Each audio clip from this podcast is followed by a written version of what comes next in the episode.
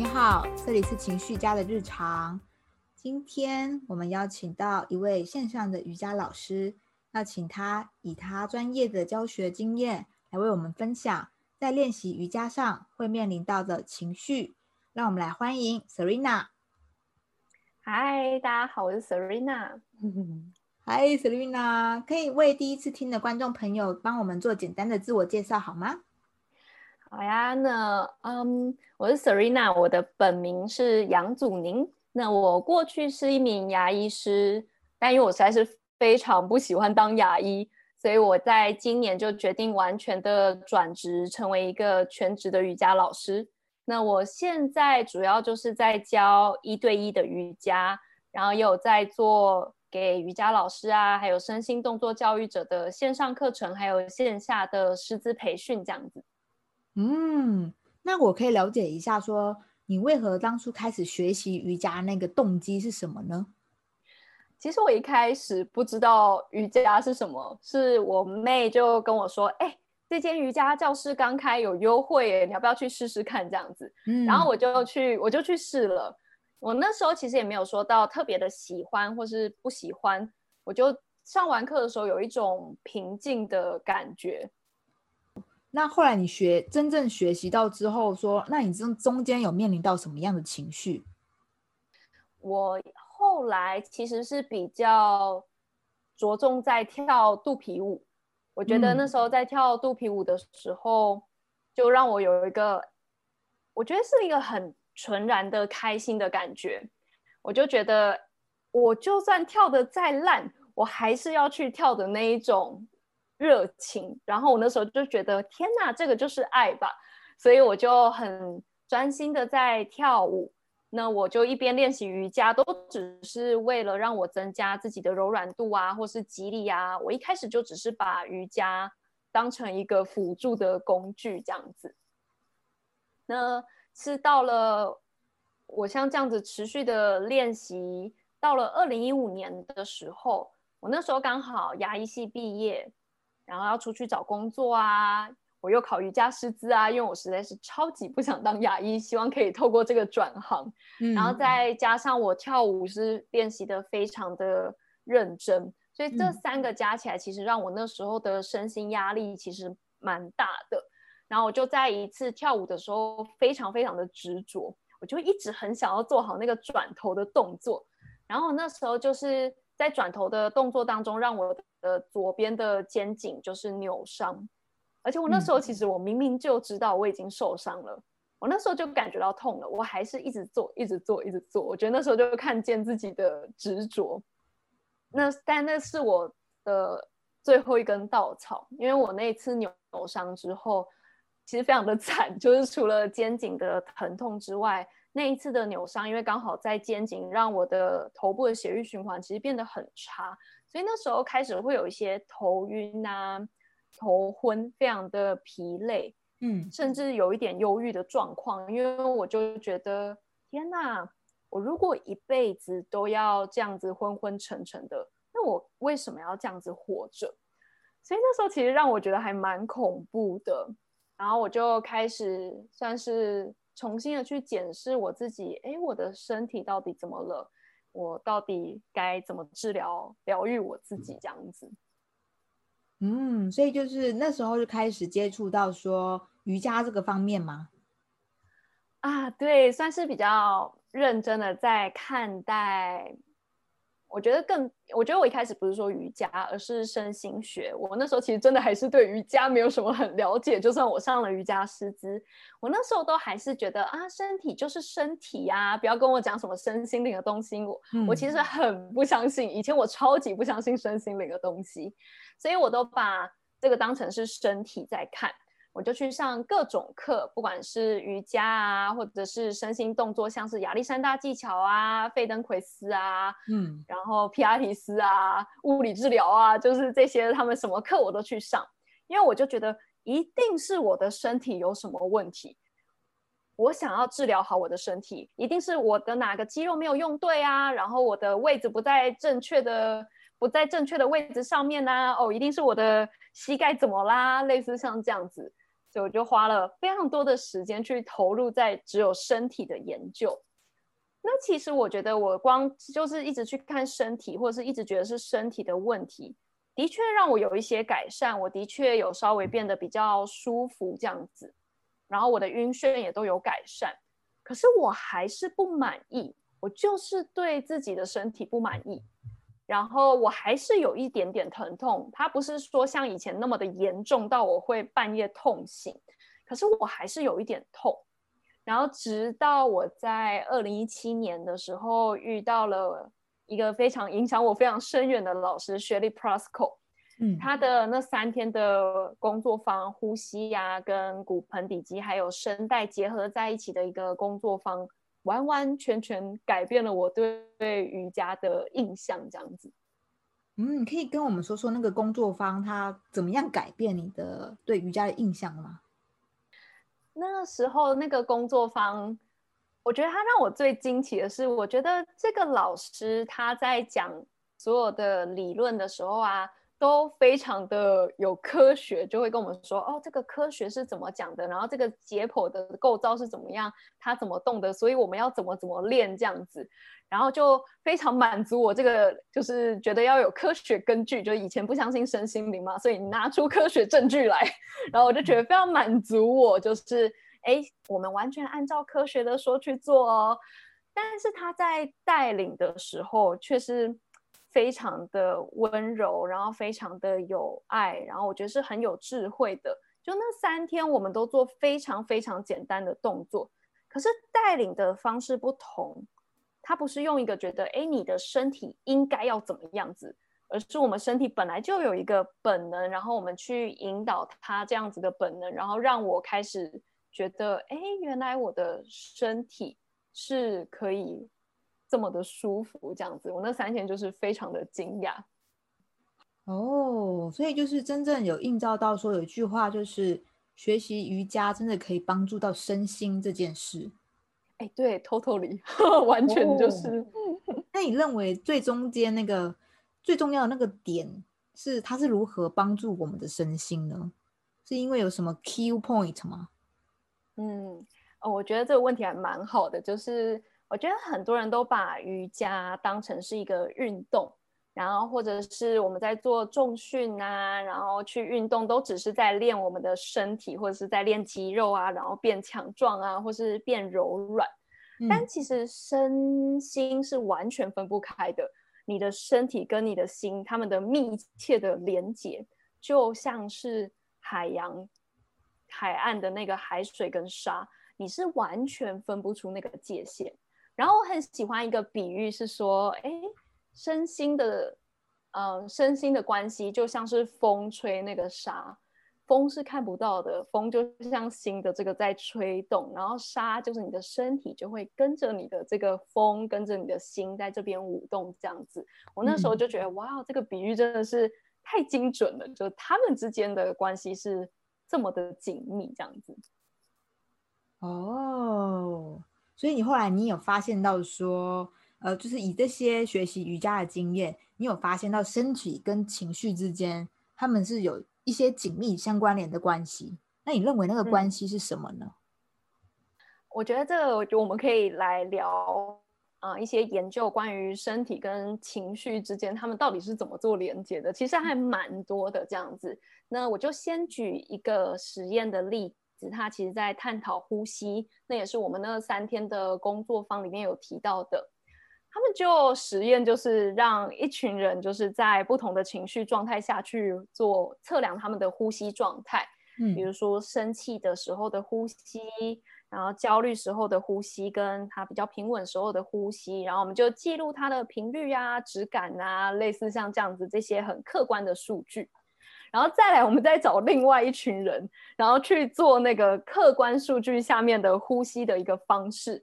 然后最后再去问他们感觉到了什么，那些人都说他们感觉到了那些相对应的情绪，比如说他可能用一个很快速，然后很大力的呼吸，然后他们就感觉到自己其实好像有生气的感受，然后可能用一个很快速啊、很浅的呼吸的质感，就相对应的感觉到那些焦虑。然后我那次就觉得，哇，原来不只是我们的。心会影响我们的身体，它其实是一个双向箭头，我们的身体也会反过来影响我们的心。嗯，然后呼吸刚好是一个自己就会做的事情，跟我们意识可以去控制的东西。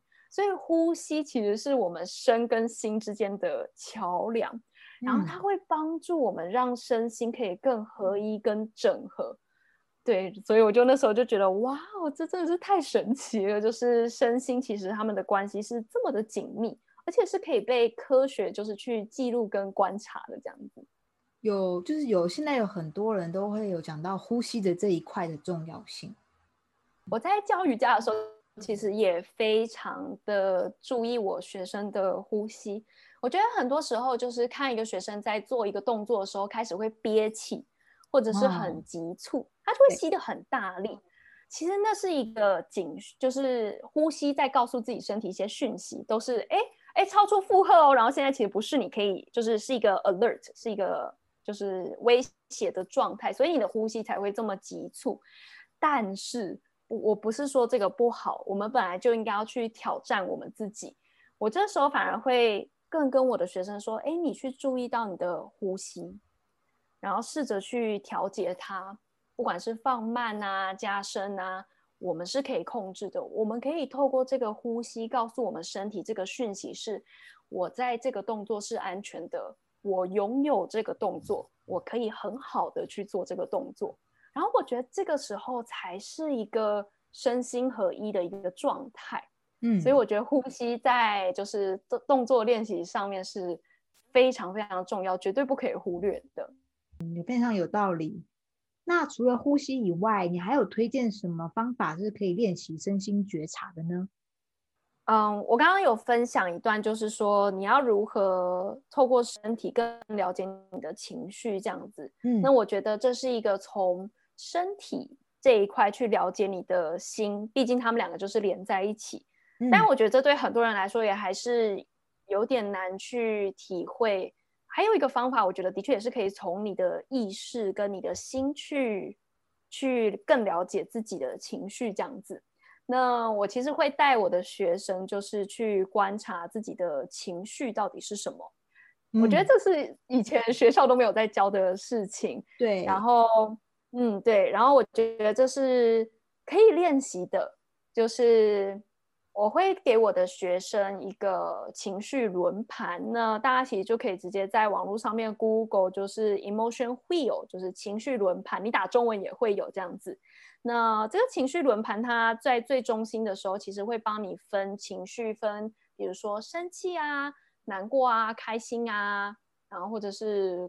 呃，disgust 觉得非常的反感啊，类似像这样子，然后它会再往外延伸，哎，生气有可能是因为嫉妒啊，或者是有可能因为暴怒啊，类似像这样子，然后喜悦有可能是因为平静啊、爱呀这一些，我就会请我的学生先去看，哎，你现在当下觉得这个，比如说不舒服，或者你当下觉得很卡，人生觉得很卡，这个情绪是什么？然后我就会教他，你先挑这个比较主要的情绪，你是生气，还是你是难过，还是你是快乐？你先挑这个比较大的，然后你再去细分小的是什么。然后我觉得从可以先从去区分大的这些主要的情绪就可以了。然后你就去看为什么你会有像这样子的情绪，它背后的想法到底是什么？这是一个从情绪去看来，之更了解自己这样子。那我还会遇到，就是很多人其实不知道自己的情绪是什么的时候，我就会跟这个人说：“那你就先二分就好了，这是 pleasant 还是 unpleasant？你觉得是哎比较偏好，比较你喜欢，还是你不喜欢？我觉得真的你真的分不出来，就先学会分这两个这样子。对，这也是我会带我学生练习的一个方式，这样子。”那你透过了解自己的情绪，也可以慢慢的更知道自己的就是自己内心真正的想法，然后更靠近自己这样子，这也是一个练习的方式。嗯，我觉得这个方法很有效啊，就是在情绪它还可能还很粗糙，还不够，我们还不够有那个细微的觉察度的时候，先简单的二分法，其实可能是个有效的方法去辨别。嗯，你知道，因为就是这个世界就是一分为二，二分为四哦，然后再一直分下去，再一直分下去，就为什么会一直有这些阴阳啊，或者是两端的这种二人性啊？其实因为它真的会让事情好像可以被分类，然后人真的很爱分类，因为一分类就可以让人感觉到好像比较清楚。但是我觉得有时候分太细，又会让人就是被分分隔，就是不完整。所以又会要再回去，哎，所以身心的状态合一到底是什么？这样子，我觉得很有趣啦。就是为什么我们会这么想要一分为二？我觉得还蛮多的。但我觉得现代人其实，现代人其实跟自己的身体还蛮脱节的。那我觉得这都跟整个社会价值观是非常有关系。因为过去的社会着重在。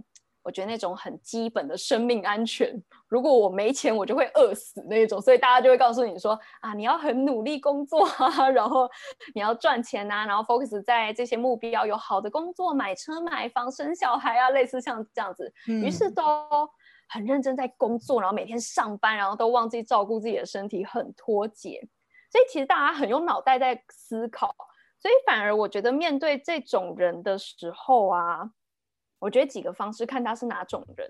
如果他是那种很理性的人，我有时候其实的确是会跟他先讲一些道理，或者是跟他讲说，哦，身心的连接在哪边。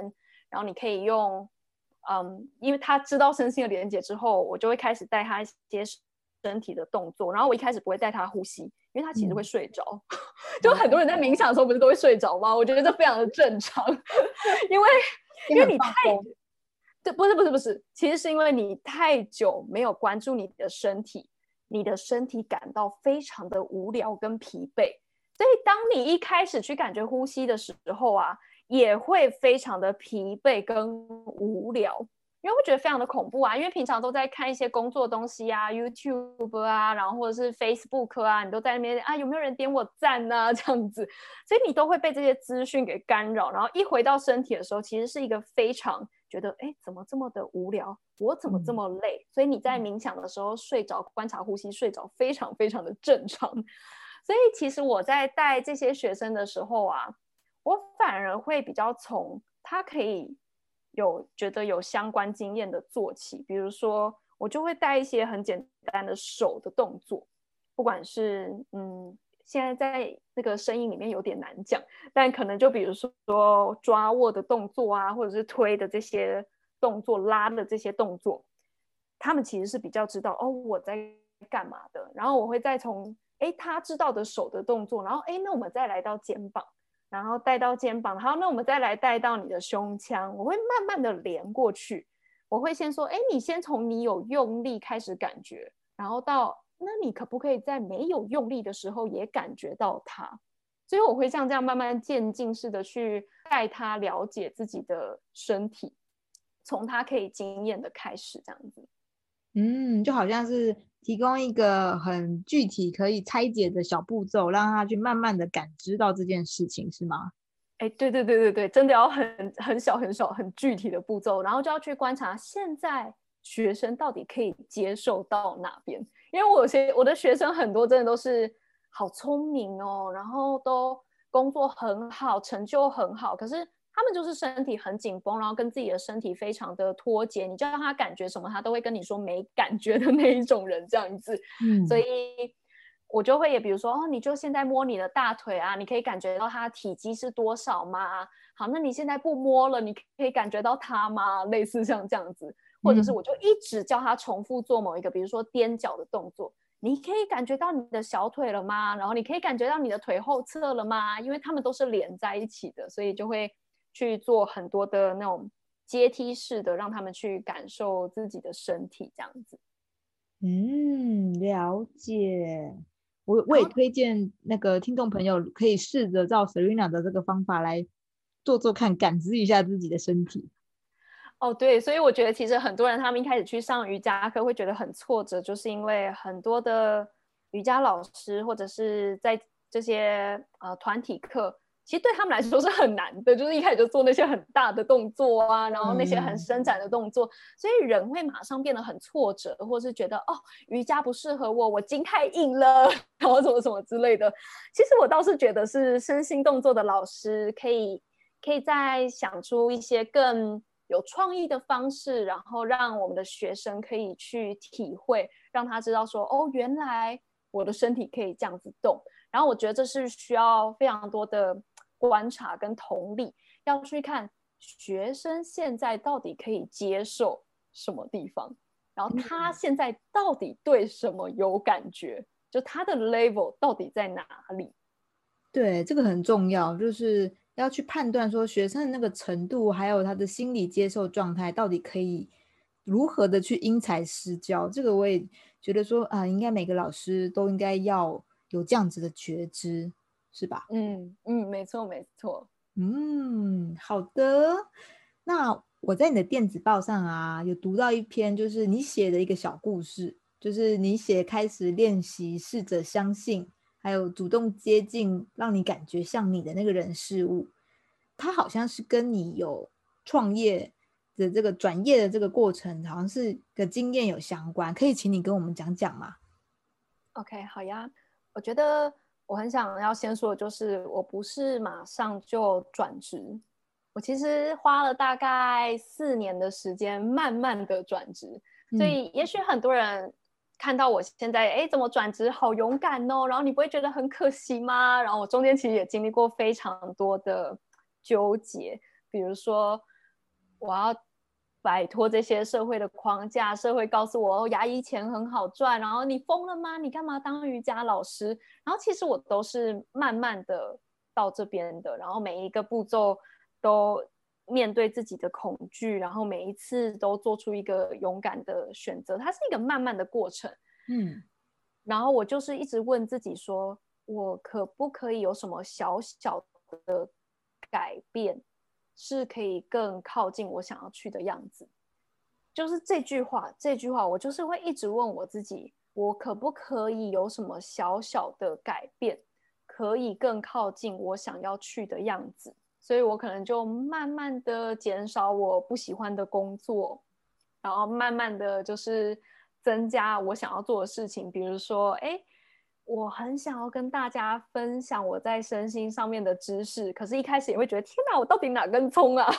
可是后来就觉得，我要做到这件事情，我就是必须要分享啊！所以我后来就把自己的文章分享在一个公开的瑜伽资讯的平台。然后我那时候要按下那个键的时候，我真的是吓疯哎！我就是觉得哦，好恐怖，会不会有哪个老师要来攻击我啊？哪个大师要觉得我是不是在那边乱讲话、胡言乱语？但我。我一分享下去，其实非常非常多的人来回馈我，然后非常多人开始 follow 我，然后就这其实慢慢的，我就是建立了这一个一路上慢慢的走到现在，就是哎，我终于下定决心可以转职这样子，所以就是开始逐步开始做那个让你觉得说，呃，好像是这个感觉的那个事情，然后到最后他。会收到一些意想不到的回馈，是吗？嗯，我觉得是，我觉得是，慢慢做更，慢慢做更像你，然后你觉得其实做出来比较舒坦，然后你明明就心里非常非常渴望的一个事情，这样子。那如果大家想了解更多有关于你啊，或者是说想看你的文章的话，可以在哪里找到你呢？可以搜寻 Facebook 的社团 Serena Yoga。然后或者是我的 Instagram Yoga 点 Serena 这样子。